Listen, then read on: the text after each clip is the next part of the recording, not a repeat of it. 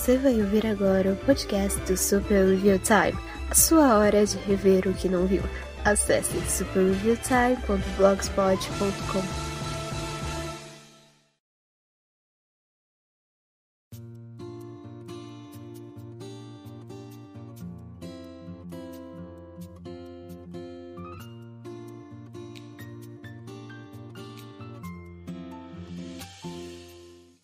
Olá, sejam bem-vindos a mais um Capan Comenta, trazido até você pelo Super Time e pelo Ofimante. Eu sou Capan Katsuragi e minha dicção continua horrível como sempre. É, já faz um tempo que eu não apareço por aqui, né? Eu sinto que eu devo uma explicação a todos os dois ouvintes que se preocuparam com a minha ausência. É, o que acontece é que eu acabei me envolvendo com outras coisas, né?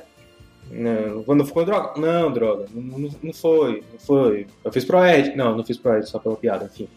Uh, eu, eu, acabei me envolvendo com drogas mais pesadas, né? Trabalho.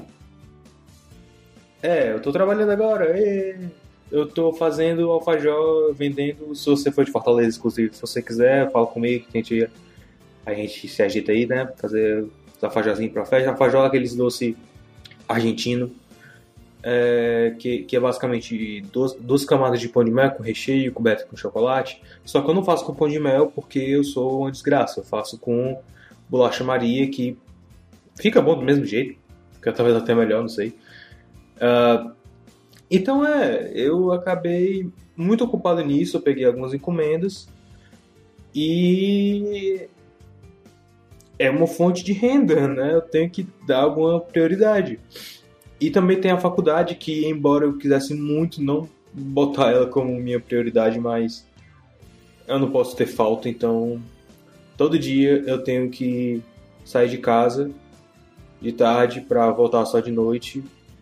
E nisso eu acabo perdendo muito, muito tempo que poderia ser muito precioso e uh, não só o tempo, mas também um pouco da minha vontade de fazer as coisas, né? Porque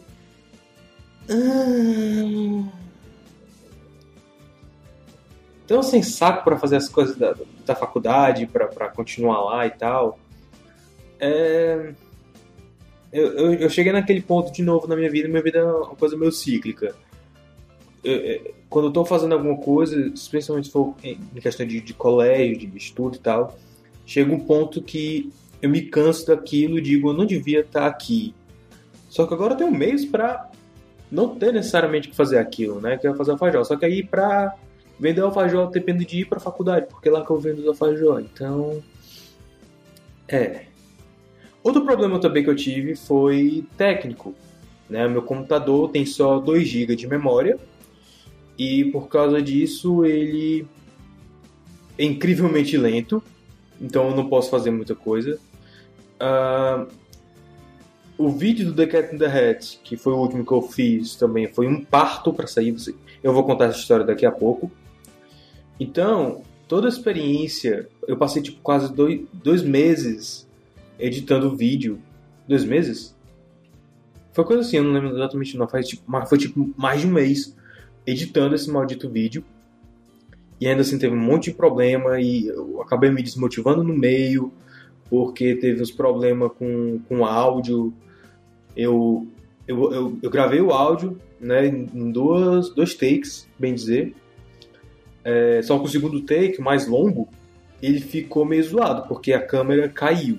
E aí, quando eu tratei o áudio, eu tratei considerando o áudio dessa queda. Então, ficou um, um bagulho terrível, assim, terrível. Eu achei o som muito abafado nos momentos e eu não sabia mais o que fazer. Eu fiquei mexendo e, e, tipo, eu passava o dia todo mexendo no áudio.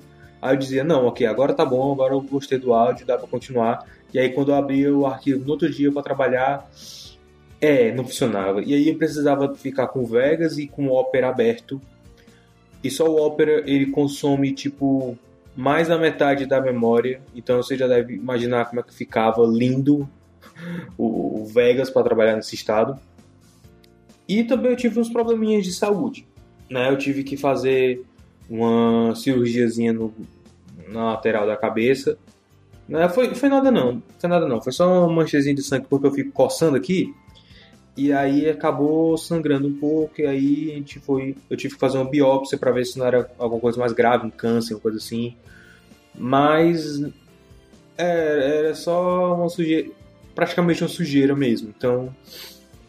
Mas é qual o problema? A minha mãe, na sala de, de espera, ela pegou tipo como se fosse uma virose, uma gripe. E aí passou pro meu pai, e aí passou para mim. Eu passei muito tempo sem falar direito, bebendo água direto. Uh, eu, eu eu até fiquei um tempo sem dar aula para as crianças, mas tive que dar do mesmo jeito. Mas, enfim. É, agora eu já estou de volta, minha saúde já está muito melhor. Saúde mental ainda está caminhando, mas é as coisas que não voltam mais. Né? Depois que você fica doido, não, não melhora não, só ladeira abaixo. Então, aconteceram muitas coisas na minha ausência. E o que eu vou comentar aqui hoje sobre as regras do YouTube talvez seja até antiquado, mas eu queria falar sobre isso já há algum tempo e eu acho que essa é uma ótima hora para falar sobre isso. Eu queria fazer um vídeo, tá? Tudo detalhadozinho, mas sem, como você sem saco para fazer vídeo agora. A Hasbro comprou os Power Rangers. Nossa! Quem diria? E comprou também outra, outras propriedades da, da Seiba.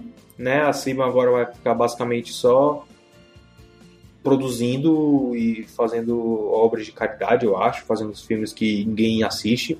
Mas eu acho que Power Rangers está ótimo na Hasbro. Hasbro tem, tem Transformers, tem uma Little sabe como lidar com essas marcas, sabe como vender.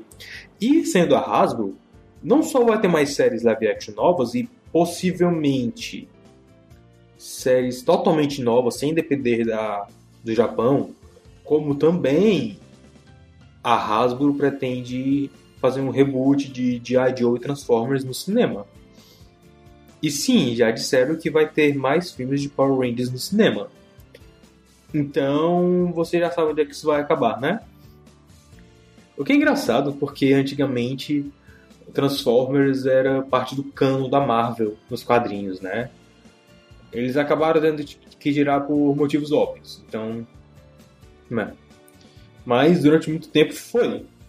Então talvez hoje a gente tenha alguma coisa parecida com Power Rangers dentro da canonicidade dos Transformers, quem sabe. Mas é, isso era tudo que eu tinha para falar. Eu acho que Power Rangers está em um ótimo lugar, acho que vai sair o nível das temporadas vai ficar muito melhor, porque depois que a Saban assumiu, ficou um negócio inassistível. É, e, e tomara que eles dropem logo essa, aquele, aquele, aquela tradição ridícula de, de fazer duas temporadas e a segunda sendo super e o nome da temporada anterior, porque isso foi uma das cagadas de marketing piores que já teve, meu Deus. Enfim, vamos para os dois tópicos de hoje, porque é a segunda vez que eu estou gravando esse podcast. Da primeira ficou bom, mas ficou zoado. Aí no meio do podcast eu testei outra forma e eu achei essa outra forma muito melhor, então eu estou testando agora. Então me diga aí se ficou melhor do que os outros podcasts, eu deveria continuar, o que eu posso fazer e vamos falar sobre as novas regras do YouTube. Yay! e também sobre quadrinhos, da arte, como se alguém se importasse.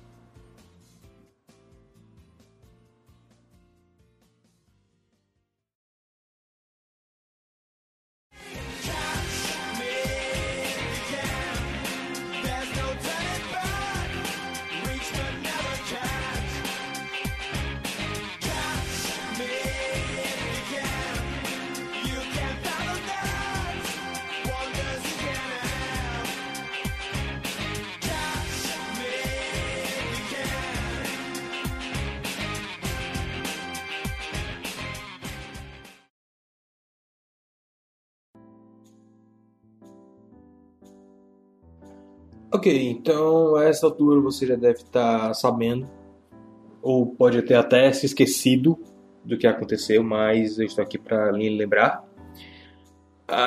YouTube nunca foi um lugar muito amigável com os criadores, desde que começou a a ganhar muito dinheiro em cima disso, começou a criar essa cultura do youtuber.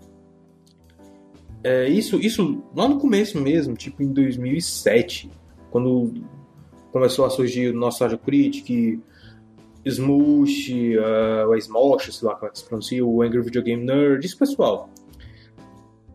Começou o YouTube a ter seus problemas com os criadores, né? Porque qual era o principal motivo? Os vídeos saíam do ar por supostamente quebrarem o copyright, né, os direitos autorais. As, as empresas elas, elas tiravam, mandavam o YouTube tirar os vídeos do ar, né, com ameaça de processo e tal, e eles tiravam. Ou então eles desmonetizavam o vídeo, mas mandavam dinheiro para as empresas. Isso só um dia desses que foi foi melhorar, né? depois de tantas campanhas que fizeram, Dog Walk também fez, que sim, eu ainda estou preparando podcast para falar especificamente sobre o Channel Awesome e a implosão, mas isso fica para outro dia. Ah, importante agora saber que YouTube, a menos que você seja um youtuber grande, o YouTube não vai te ajudar.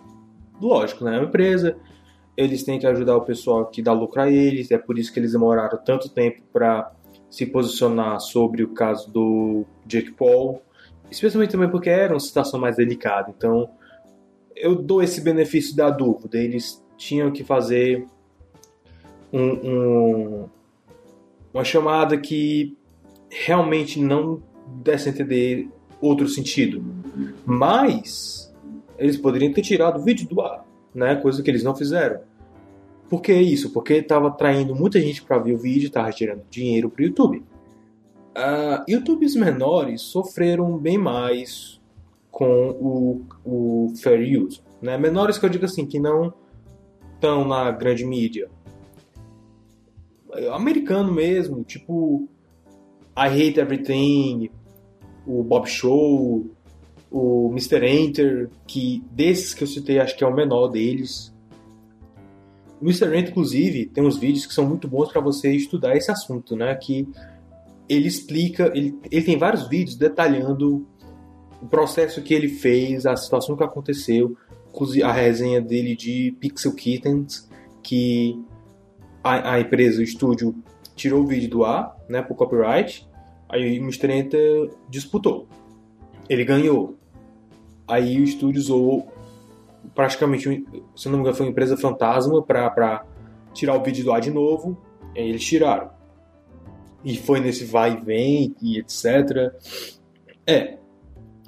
Uh, Why Hate Everything e o Bob Show foi um caso mais à parte, que foi o vídeo, a resenha de. Qual era, mano? Era do Gato Salva as Crianças, era. Uma coisa assim, o Cool Cat, isso, Cool Cat Saves the Kids que o próprio criador dos vídeos, dos filmes, mandou vídeo para eles e é uma situação tão bizarra que eu, enfim, eu tenho um pouco de trauma desse filme, é. Enfim, o YouTube já melhorou muito. Teve uma campanha para resolver toda essa situação do fair use, eles já resolveram melhor. É, agora, quando o vídeo ele em disputa, o, a monetização fica no, no terceira conta e depois vai para a conta do ganhador, né, ao invés de enquanto está em disputa está indo para o dinheiro para quem está reclamando direito sobre o vídeo. Inclusive eu mesmo aqui no Super Review Time a gente teve muito problema por causa do maldito fair use. Em que, inclusive, é por causa disso que eu não uso mais YouTube para upar vídeos. Para assistir é ótimo. YouTube é monopólio, tem um motivo por isso. Eles têm os melhores servidores, eles têm os melhores aplicativos, eles. O vídeo deles praticamente. Você pode assistir qualquer vídeo, qualquer hora, e dificilmente ele vai ser lento, dependendo da sua internet. Ao contrário do Vidme, do Dailymotion, do Vimeo, que aliás ninguém usa, né? O Vidme morreu. Era uma startup, acabou o dinheiro, acabou o projeto. galera foi cada um para um, o seu canto. O Vi, Vimeo. Quem é que usa o Vimeo? Dog Walker usa o Vimeo. Aí depois que sai o vídeo no YouTube, ele troca o vídeo pro do YouTube. Ashley Ball. Quem raios é Ashley Ball? Exatamente.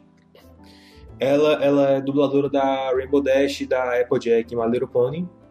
E ela tem, ou tinha, sei lá, uma banda. E ela upava os vídeos das músicas delas no Vimeo. Acho que ainda upa. Algum, alguns artistas indie devem usar. Tem uma galera, tipo, ator que bota aqueles vídeo currículo, né? Tem um nome pra isso, mas eu esqueci agora. Pra, eles colocam no Vimeo. Eu não sei porquê, mas eles botam. Não sei se é porque o player parece mais profissional do que o do YouTube, mas enfim. Dailymotion, Dailymotion é o que eu estou usando agora. Por quê? Porque é o que tem. Meus vídeos no YouTube tiveram muitos problemas. A Toei tirou totalmente minha resenha de Camarada da Amazon, que era inclusive um do, dos vídeos mais assistidos do canal. A Disney tirou alguns vídeos da retrospectiva, se eu não me engano. Teve uma empresa que. Tem um, tem um vídeo do, meu do Sana, que eu usei tipo no máximo 4 segundos de Tokatei Fugui, que é uma música em domínio público. Aí vem uma empresa reclamando direito sobre a música. E aí, na época, tipo, era um negócio totalmente novo para mim, não sabia o que era. Eu fiquei. Eu e o Álvaro, a gente ficou tentando descobrir o que fazer, como é que a gente agia. Aí, nas nossas pesquisas, a gente descobriu que era. era tinha um cara no fórum dizendo que tinha um vídeo dele no YouTube, com música dele, melodia dele, composição dele, letra dele, e essa empresa tava reclamando direito autoral sobre o vídeo, que era 100% da autoria do cara. É. Pois é. E aí teve. A minha gota d'água foi quando o, a Fundação Padre Anchieta tirou o meu vídeo da resenha do Castelo Ratimbum do Master System do ar.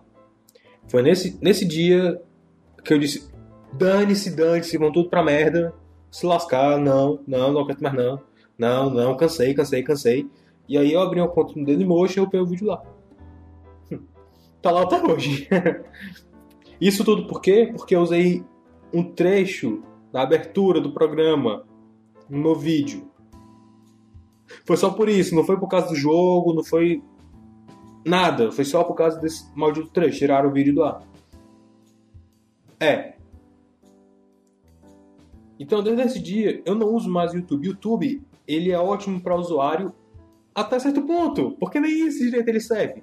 Veja bem, e o sistema do YouTube, do algoritmo, é que é um pouco parecido com o do Facebook, do Instagram, que você tende a ver mais as coisas daqueles perfis que você interage.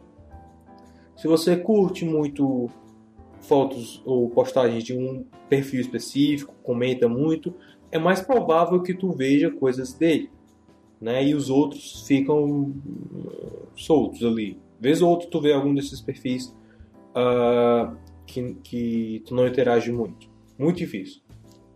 E o YouTube ele usa uma coisa parecida. Por exemplo, esses dias eu vi, eu vi que o Bob Show tinha postado um vídeo novo né? Só que tipo tinha 40 minutos, então eu não ia assistir naquela hora. Então eu deixei para lá e assistir outra coisa mais curta. Ok. Só que eu parei de receber notificação dos vídeos do Bob Show. Eu vi depois que ele postou outro vídeo novo, mas eu não tinha recebido. Se for ver YouTube reclamando, você vê que a maioria deles, mais da metade dos inscritos não recebe os vídeos deles na, na página inicial do YouTube. E aí esses dias eu comecei a assistir, sei lá porque eu comecei a ver mais o Cinema, Cine Massacre, Cine sei lá como é que se fala, o Angry Video Game Nerd. E aí começou a aparecer muito vídeo dele antigo, tipo, muito, muito mesmo. Mesma coisa com o, o Rebel Taxi, no Pampizza, Pampizza. Começou a aparecer muito vídeo antigo dele, vídeo que eu já tinha visto, mais de uma vez até. O, o algoritmo do YouTube não presta nem para para usuário direito. Então é complicado. E a última cagada do YouTube foi a de que o seu vídeo pode ser desmonetizado por causa dos comentários. Para canal pequeno não faz muita diferença, né? Às vezes eles nem têm comentários, mas o Felipe Neto postou um vídeo reclamando sobre isso, né? Você deve lembrar. Não sei se ele já. Se o YouTube já mudou alguma coisa, acho muito difícil eles terem mudado, porque a política deles é uma merda.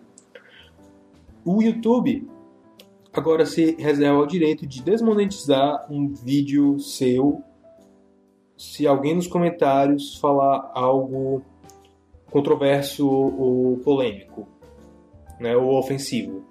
Você pode fazer o vídeo mais imbecil, mais retardado, mais sem graça, mais advertiser friendly possível. Você pode seguir todas aqu aqu aquele padrãozinho no YouTube que eles querem que você faça, que a coisa não é nem água com açúcar, porque se fosse água com açúcar seria uma coisa boa ainda, mas nem isso é. Você pode fazer tudo isso, mas se aparecer alguém nos comentários dizendo Hitler estava certo, já é suficiente pro YouTube desmonetizar o teu vídeo. E eu espero que eu não tenha falado isso muito alto, senão os vizinhos amanhã vão estar tá ligando pra polícia. é. Enfim. Então, o YouTube chegou no nível que. nível de monopólio que. É quase legal, só não é ilegal porque por detalhes. YouTube faz a merda que eles querem e o público não tem pra onde ir. O YouTube não tem concorrente. Absolutamente não tem. O Vidme que era era era um oásis praticamente pra gente que estava cansado dessas políticas do YouTube, morreu. O Vidme morreu. Claro, a estrutura dele era horrível também, mas eles estavam melhorando. Né? Foi realmente só a falta de dinheiro deles, falta de investimento. Por exemplo, o aplicativo do YouTube roda perfeitamente no meu celular. Roda em qualquer modelo que você for ver, roda perfeitamente. Claro, o YouTube é da Google e Android, é. Mas o aplicativo do Vidme eu conseguia acessar minha conta, conseguia abrir o aplicativo, conseguia ver quem tinha upado o vídeo novo, mas quando eu abri o vídeo, o aplicativo simplesmente fechava. Não funcionava no meu celular. Do jeito que não funcionava no meu celular, também não funcionava em trocentos outros celulares. Né? Então, não tem como competir. Não tem. É, é ruim demais. Não dá, cara. E aí, qual é a solução? É aparecer alguém grande para competir com o YouTube, alguém que tenha dinheiro, alguém que tenha investidor, uma Amazon, um, um, um, um da vida, um Elon Musk. Alguém tem que aparecer para peitar o YouTube, porque não é possível. Não. E assim, isso, isso me dá medo, porque o YouTube é da Google, né? assim como o Blogger. Eles podem acabar estendendo isso para outras plataformas. Claro que o Blogger não é tão popular quanto o YouTube. Né? Ninguém mais lê nada hoje em dia. Mas, mas dá medo. Dá medo, assim, porque. Embora, assim, o, a, a forma para você monetizar no blog é mais complicada, é mais complexa do que no YouTube, é o mesmo princípio. E, e, e, parece até que o Twitch já vem dando alguns passos para isso. Né? Já tem a opção para você simplesmente upar o vídeo lá, uh, sem necessariamente ser um live stream.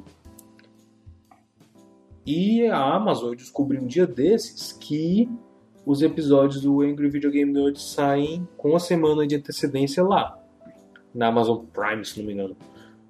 Amazon Prime tem um serviço de streaming também, então não é necessariamente impossível. Claro, não vai ser. Você não vai upar vídeo povão lá no, no, no YouTube da, da Amazon. Mas para youtuber mesmo, para gente que quer trabalhar com isso e tal, seria uma alternativa ótima. Né? E sim, claro, o Angry Video Game Nerd já chegou no status de ser uma série mesmo. Então acho que ele deve entrar lá como uma série, como, sei lá, Lost, ou, ou o que passa na Amazon? Câmera da Amazon, é. Tipo isso. Então é isso. Eu não uso mais o YouTube porque eu simplesmente não me sinto seguro colocando meus vídeos lá. Eu não me sinto. Eu prefiro mil vezes colocar no Dailymotion. E assim, Dailymotion, o meu, canal é monetizado lá. E não rende nada. Mas também não estaria rendendo se estivesse no YouTube. Então não faz diferença.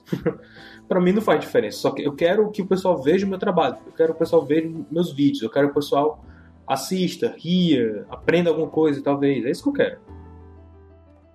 E assim, quando você vai disputar alguma coisa no YouTube, tudo é, é formulário, é, é, robotizado. É muito difícil durante esse processo você falar com o ser humano. No caso do Dailymotion é diferente.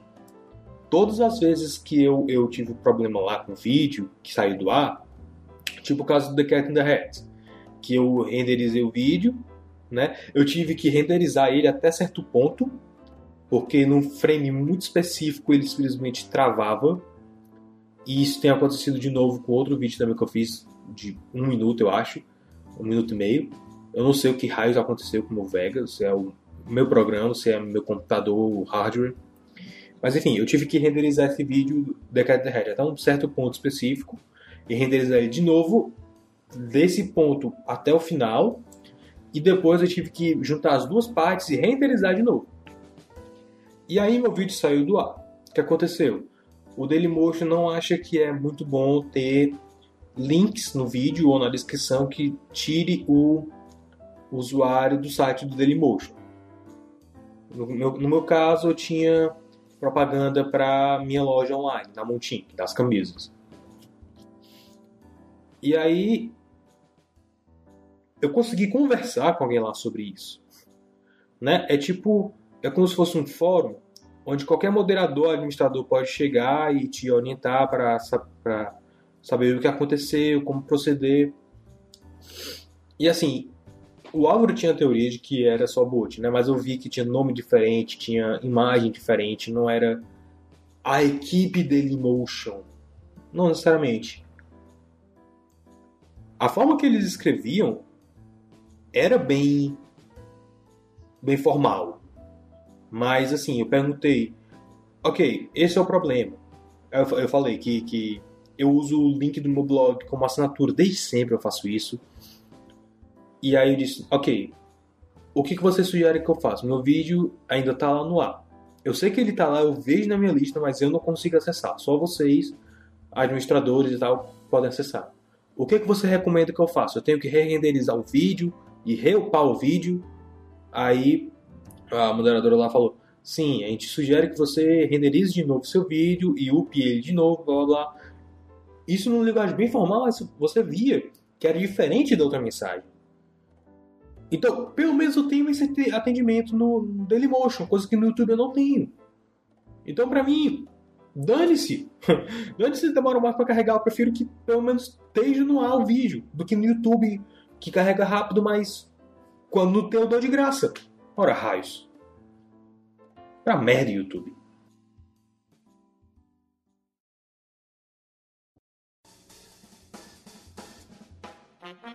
Você está ouvindo o podcast Super Review Time.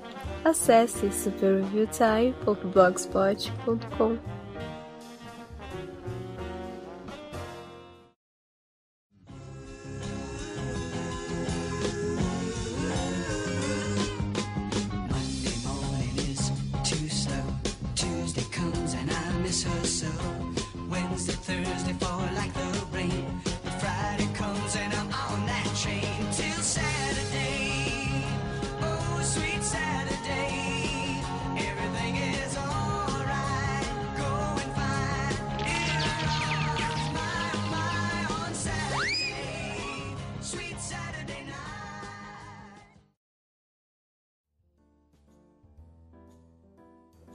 E agora para o segundo tópico do dia. Uh, depois daquela desgraça que foi a segunda temporada de. Temporada, meu Deus! De Riverdale. Agora você sabe por que eu falei temporada, né? Porque minha mente já estava já tava preparada para falar Riverdale. Eu tô com o bobão na boca, né? Então. Talvez seja. Ah. Enfim. Depois daquela desgraça que foi a segunda temporada de Riverdale, eu comecei a afundar minha cabeça em quadrinho da arte para me lembrar por que, que eu amo tantos quadrinhos. E aí eu resolvi uh, reler os primeiros arcos da, da linha principal, né, do reboot. E eu pensei, não, por que, que eu não vou dar mais uma chance para Jughead, né? Porque assim, a, a, o reboot da arte, ela tá seguindo a mesma linha dos do que já tinha sido feito. Tem a linha principal da arte, tem tem a revista Betty Verônica, né? tem a revista Arte, tem a Betty Verônica, tem Jughead, tem Sabrina, Josie and the Pussycats. Ah, só que de todos eles, eu, eu já li, eu tô acompanhando Arte, Josie and the Pussycats, Sabrina eu comecei a ler, eu achei chato. E Beth Verônica eu já terminei. É muito bom, inclusive, é bem curto. Mas muito bom. Vai passar o avião. Ei, avião. Enfim. Jughead, ironicamente, né, o personagem que eu mais. Ah, zoada do avião. Né? Ironicamente, o personagem que eu mais me identifico, eu não consegui ler a revista dele não porque eu achei a história ruim, mas porque o traço era insuportavelmente ruim. Se eu não me engano, era o mesmo artista de Garoto Esquilo da Marvel. Uma das, uma das versões da Garoto Esquilo. E é ruim demais, meu Deus. Quando, quando é pra fazer ângulo grande, é massa. Estilo cartunesco, é lindo. Mas quando é pra fazer close-up, meu Deus. Tem uma cena que a, a, a Verônica, que é para ser linda, a Verônica é pra ser linda. É o conceito dela. Ela tá com o queixo todo pra dentro. Sabe quando você, você vai fazer um, um, um, personagem novo no The Sims? E aí você fica brincando lá com as possibilidades de fazer o rosto. E aí você coloca todos os atributos no máximo e no mínimo só pra ver como é que fica. Pronto, a Verônica tava praticamente com o queixo todo para dentro, que nem um desses Sims. É. Mas eu, eu fiquei ali me segurando e lendo e lendo, mas o roteiro é muito bom. E é sobre isso que eu quero falar hoje. Né? Recomendar os quadrinhos do reboot do Jughead. O que é mais interessante é que a revista principal ela tem uns arcos de comédia, tem uns momentos muito comédia e tem uns momentos muito drama. E ele consegue equilibrar bem as duas coisas. Josie e as Gatinhas é totalmente comédia, é full comédia, é muito louco. É muita quebra de quarta parede, é muita piada, mas tem um drama aqui e acolá, né? Bem menos do que arte, mas ainda tem. Jughead é basicamente um desenho de sábado de manhã. É literalmente a melhor forma que eu consigo explicar. Porque. Lembra, lembra que quando nas resenhas de Riverdale que eu falei que. É, uma história pode ser séria, ter um tom sério, tom de drama, mas ao mesmo tempo ser autoconsciente de que algumas coisas são muito absurdas e só e com isso é uma coisa muito difícil de fazer. Eu não vou dizer que é fácil, não, porque não é. É difícil. O que é mais fácil é quando você é uma comédia e você é consciente de que é uma comédia. E é isso que Jughead faz. Porque Jughead toma vantagem de todas todas as vantagens. Eu, a moto me distraiu, meu Deus. Jughead toma vantagem de todas as vantagens que ele pode ter de ser uma história em quadrinhos. Ele é absurdo, ele é idiota, ele é imbecil, mas ele só vai em frente. O primeiro plot é de que o, o primeiro arco, né, o primeiro livro da, do encadernado, o Dípolos Encadenados, aqui, é que o diretor da escola mudou, né, um cara estranho lá, e aí ele começa a mudar todo, todas as regras da escola, o corpo de professores, E o Jughead começa a suspeitar que tem algo de estranho nisso. E aí ele bota o pessoal para investigar e tal. Ninguém acredita muito nele no começo, mas aos poucos eles vão acreditando. Só que assim, eu falando não é a mesma coisa de você tá lendo. Porque é um negócio tão absurdo, tão idiota, tão retardado, que chega a ser engraçado que é verdade. Na, naquela história. É, é muito surreal, é muito, muito, muito hilário. E tipo, aquele ali é o Jughead de verdade. Meu Deus, como é uma lufada de ar fresco depois daquela merda que foi o Riverdale. Meu Deus, acho que foi por isso que eu eu fiquei rindo quando o Jughead morreu em Riverdale. Sim, spoiler, vai se lascar. Eu te fiz um favor. Quando o Jughead apareceu lá ensanguentado, morto, eu fiquei rindo sozinho, porque eu pensei, não, ou eles vão botar zumbis e lobisomens na história, ou isso é uma analogia pro personagem dentro da série, porque quando o Jughead começa a namorar a Beth, mataram o Jughead. Mataram. Simplesmente assassinaram o maluco. O Jughead, em todas as encarnações, ele é assexual. Ele, a única paixão verdadeira da vida dele é comida. Ele era praticamente assexual antes que o termo existisse e fosse modinha como é hoje. É. Toda a piada de Jughead é que ele é apaixonado por comida e é a única paixão da vida dele. Inclusive, eles zoam isso nesse, nessa série. No segundo arco, ele se apaixona por uma menina porque ela se fantasia de hambúrguer. Eu juro! E tipo, essa série toda, ela te dá as, as melhores cenas fora de contexto possíveis. Melhor do que José as Gatinhas. E olha que José as Gatinhas tem uma cena onde a Melody se veste de Elsa e fala com os Polar chamando ele de Iorek.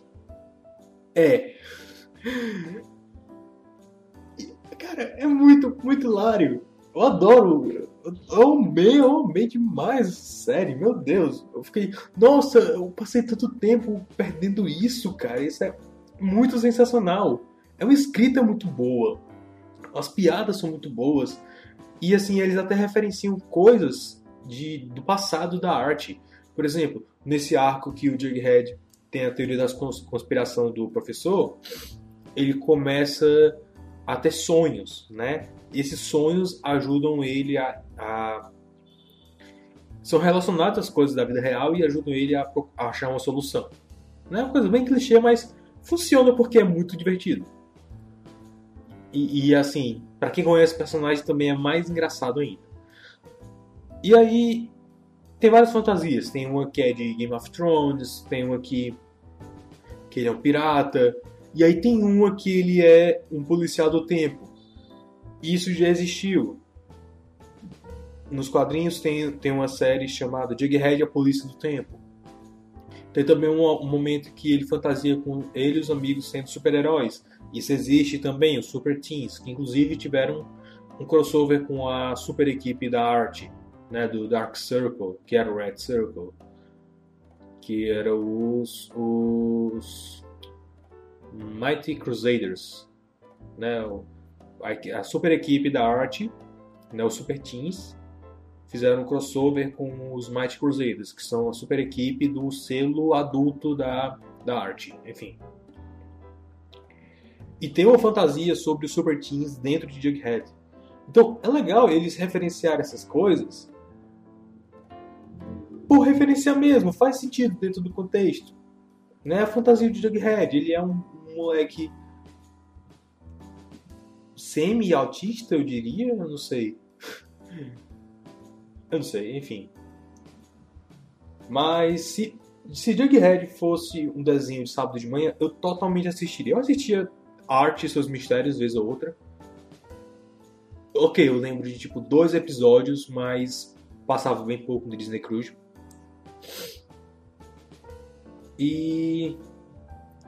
Mas e basicamente porque eu consigo me ver quando moleque que nem o Jughead. Né? O Jughead é muito eu quando era moleque. Então tem muito essa ligação. Eu assistiria totalmente. E é uma série muito boa, meu Deus, é muito, muito engraçado. Eu acho que eu não, eu não lembro qual foi a última vez que eu ri tanto lendo quadrinhos, porque escrever comédia para quadrinho, para mim, é muito difícil. Porque comédia envolve timing, envolve entonação da voz, e você conseguir é, controlar o timing, controlar como você imagina toda a voz numa mídia estática é muito difícil. Eu não lembro qual foi a última vez que eu ri tanto lendo o quadrinho assim. É muito, muito bom mesmo. Se você tiver um tempo, vale muito a pena. E a Geektopia, né, eu soube disso pela Reboot Story. A Geektopia está lançando, começou a lançar os quadrinhos da Art Archives, encadernados. Então, eu estou torcendo muito que eles lancem Jughead de outras gatinhas que com certeza eu vou comprar. E se quiserem lançar a Geektopia, se estiver me ouvindo, pelo amor de Deus, lança os quadrinhos antigos também, pelo amor de Deus, por favor. Eu preciso muito. Pode ser as coletâneas da, da, da arte americana, né? Era de ouro, era de prata, era de bronze. Pode lançar. Ótimo, maravilhoso. Eu vou amar vocês se fizerem isso.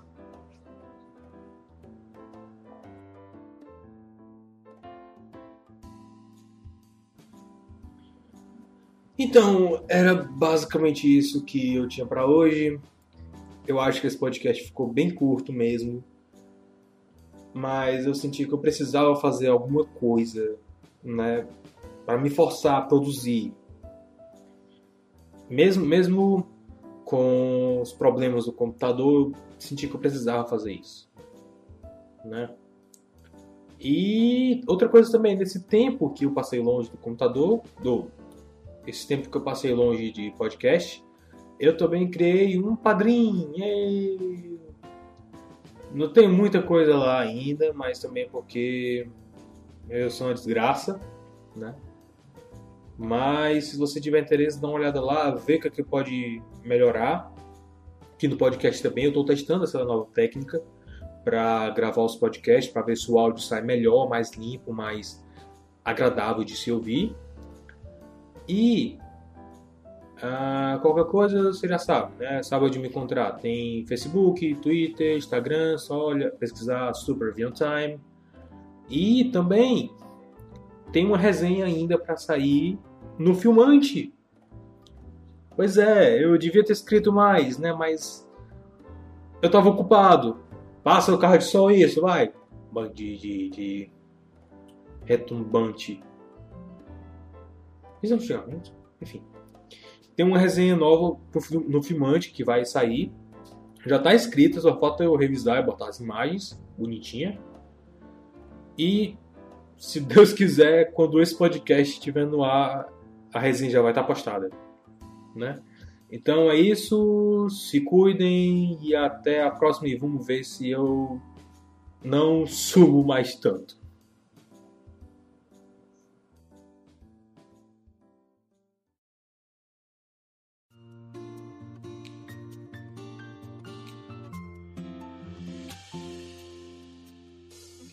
Você ouviu o podcast do Super Review Time.